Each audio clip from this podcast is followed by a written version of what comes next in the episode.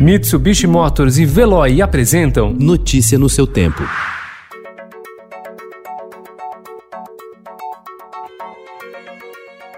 Olá, seja bem-vindo. Hoje é terça-feira, 21 de julho de 2020. Eu sou Gustavo Toledo, ao meu lado, Alessandra Romano. E estes são os principais destaques do jornal Estado de São Paulo.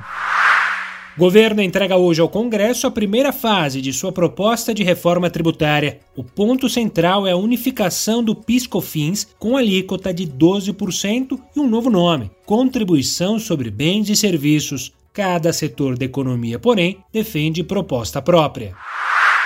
Crise na Argentina tem levado multinacionais, em especial as da cadeia automotiva, a transferir parte de seus negócios para o Brasil. Empresas de infraestrutura também estudam possibilidade de mudança. Estudo publicado ontem na revista The Lancet confirma que a vacina que está sendo desenvolvida em Oxford é segura, não produz efeitos colaterais graves e induz a uma resposta imunológica do organismo.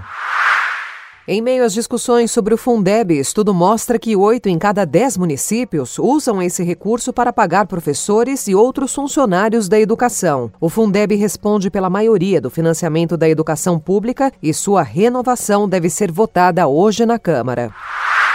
Governo quer quadruplicar bônus a militar. A aprovação do governo está em alta, diz pesquisa. Cloroquina doada por Trump vira problema.